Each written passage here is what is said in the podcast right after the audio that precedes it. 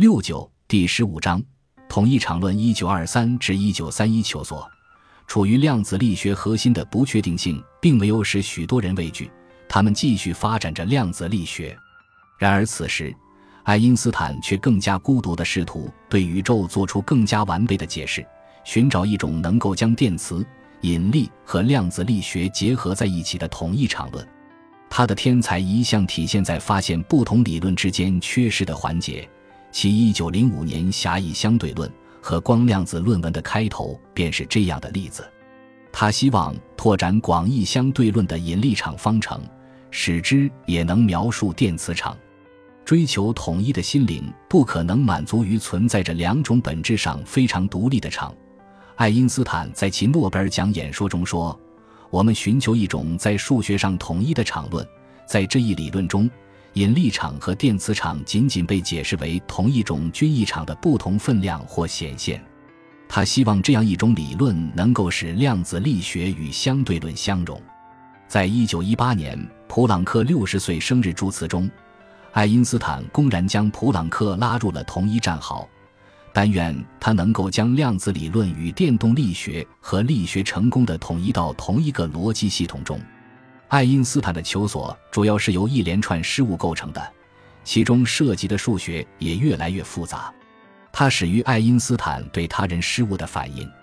在这些人中，首先是数学物理学家外尔，他1918年提出了一种拓展广义相对论几何的方法，使之看起来也能将电磁场几何化。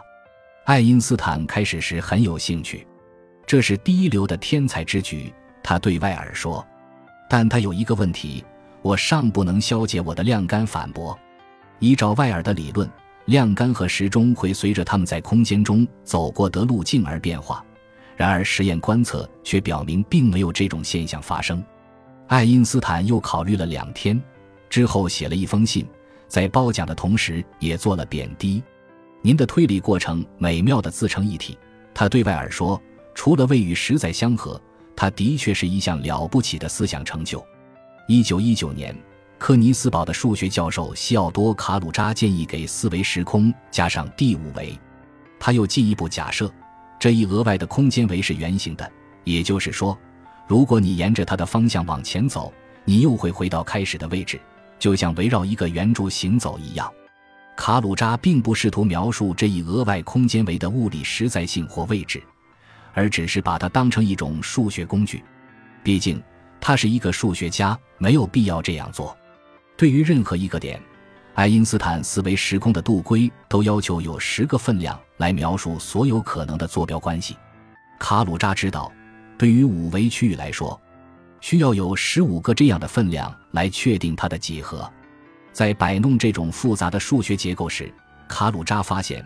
可以由额外五个量中的四个来导出麦克斯韦的电磁方程，至少在数学上，这种方法也许可以将引力与电磁力统一在一起。这又一次引起了爱因斯坦的兴趣和疑问。我从未想过一个五维的圆柱世界。他给卡鲁扎写信说：“你的思想出看起来很让我喜欢，但不幸的是，没有理由认为这种数学能有什么实际的物理基础。”身为纯粹数学家的卡鲁扎承认这一点，并希望物理学家能够解决这个问题。很难相信，所有这些具有无与伦比的形式统一性的关系，竟然只是偶然的巧合。他写道：“如果能够在这些假定的关联背后找到一种超出空洞的数学形式的东西，爱因斯坦的广义相对论将获得一场新的胜利。那时，爱因斯坦对数学形式已经相当信任。”因为他曾经对广义相对论的最终完成立下汗马功劳，在解决了几个问题之后，他帮助卡鲁扎在一九二一年发表了论文，接着又亲自写了几篇文章。另一项贡献是物理学家奥斯卡克莱因做出的，他是瑞典首位蜡笔的儿子，也是波尔的学生。克莱因不仅是统一场论为统一引力和电磁力的方法。也希望能够用它来解释量子力学中潜藏的一些秘密，甚至可以由它找到一种发现隐变量的方法，从而消除不确定性。克莱因更多是一名物理学家，而不是数学家，因此他比卡鲁扎更关注第四个空间为对应着什么物理实在。他认为，这一维度也许卷缩成了一个看不见的小圆，在我们可见的三维空间中的每一点都投射出一个新的维度。这些想法的确很天才。但对于虽然怪异但却越来越得到证实的量子力学以及粒子物理学的新进展，他并不能解释多少。于是，卡鲁扎克莱因理论暂时被放弃，尽管爱因斯坦多年以后还会重新捡起其中的某些概念。事实上，直到今天，仍然有物理学家在这样做。弦理论中所谓的额外紧致维度就体现了这些思想。接下来出场的是英国天文学家和物理学家爱丁顿，他曾领导了著名的日食观测。他用一种被称为仿射联络的几何概念完善了外尔的数学。爱因斯坦在前往日本途中读到了爱丁顿的想法，并把它当成了自己新理论的基础。我终于理解了电与引力的关系。他激动地给波尔写信说：“爱丁顿比外尔更接近真理。”现在，统一理论的赛人之歌。已经开始令爱因斯坦迷醉，在他之上传来了大自然的冷笑。他对外尔说：“乘船通过亚洲期间，爱因斯坦打磨出了一篇新的论文。一九二三年二月一到埃及，他就把论文寄给柏林的普朗克发表。他宣称自己的目标是能够统一的理解引力场和电磁场。爱因斯坦的声明再次成为全世界的头条新闻。”爱因斯坦描述了他的最新理论，《纽约时报》说，而且他所采用方法的复杂性又一次被夸大，正如一个副标题所警告的，外行无法理解。不过，爱因斯坦告诉记者，他并非如此复杂。我可以用一句话讲清楚他的意思。记者引用他的话说，他关乎电与引力的关系。他还感谢了爱丁顿，说他是基于这位英国天文学家的理论。在当年的后续论文中，爱因斯坦明确表示，他的目标不仅是统一，而且要找到一种方法来克服量子理论中的不确定性和概率。这种求索显见于1923年的一篇论文标题：“场论是否为量子问题的解决提供了可能性？”这篇论文一开篇就描述了基于偏微分方程的电磁场理论与引力场理论如何提供了因果确定性。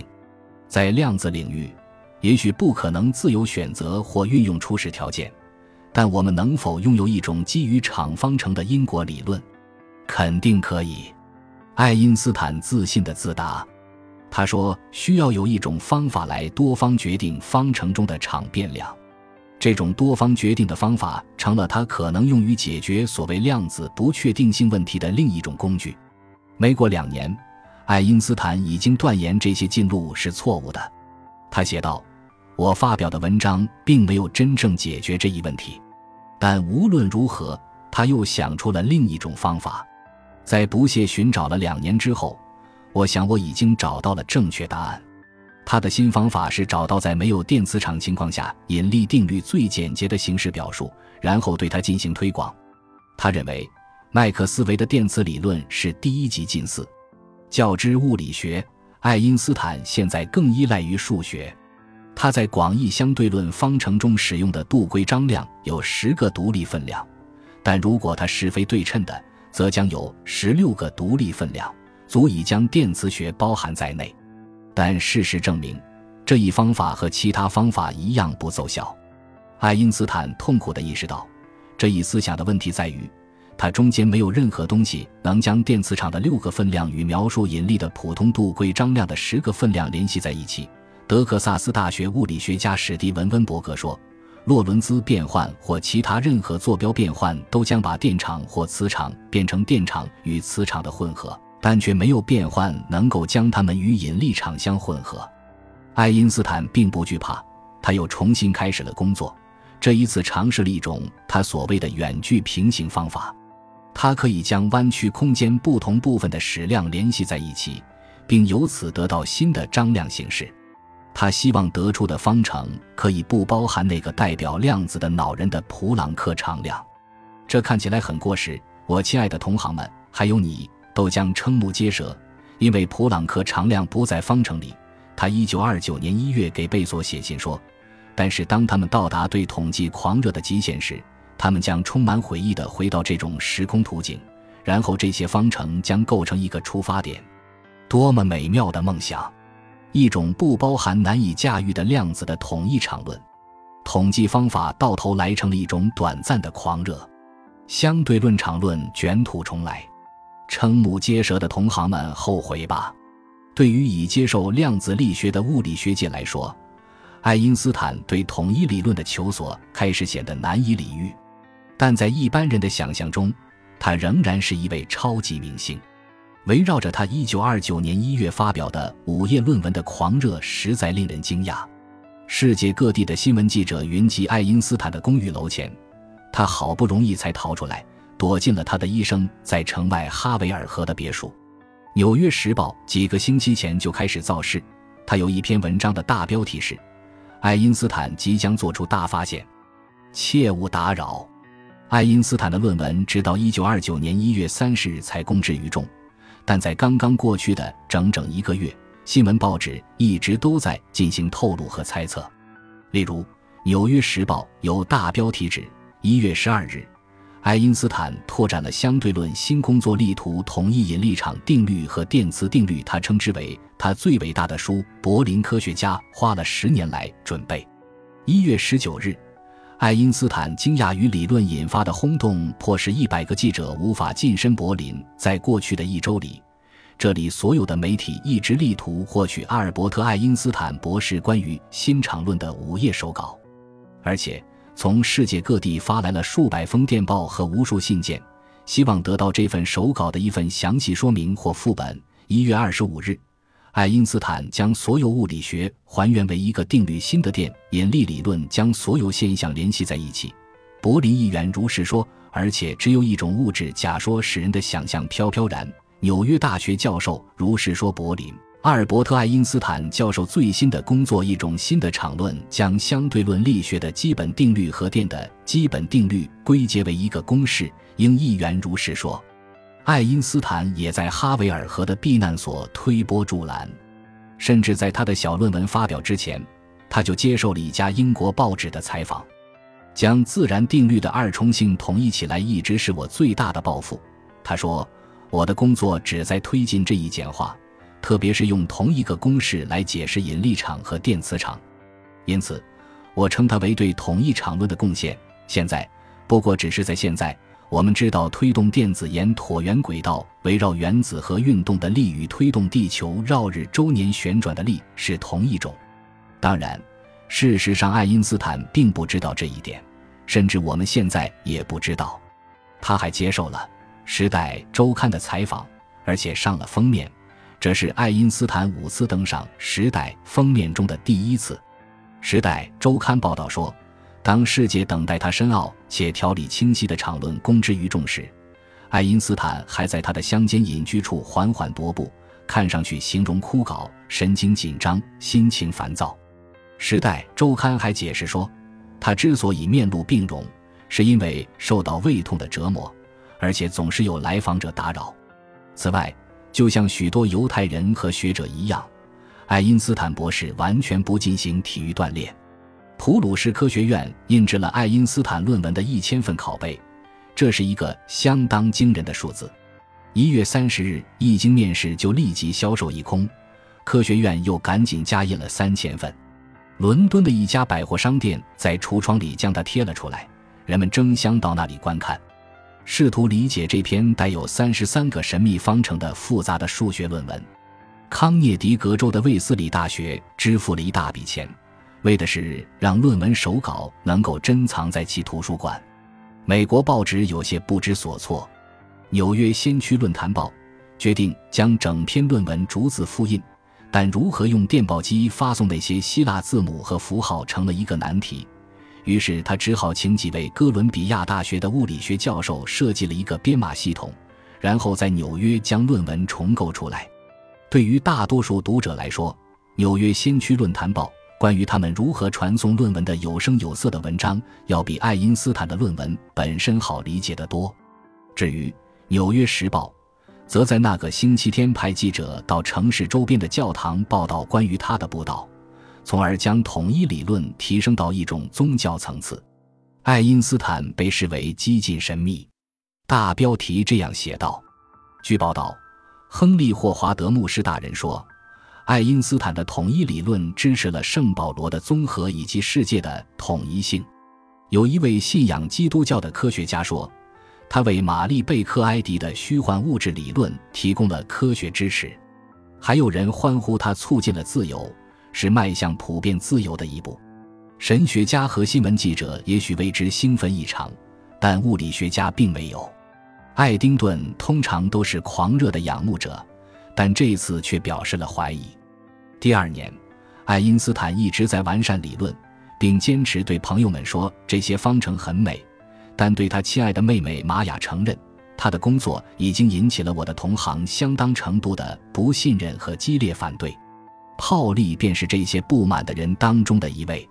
他毫不客气地告诉爱因斯坦，其新方法已经背叛了他的广义相对论，依赖的是与物理实在没有任何关系的数学形式。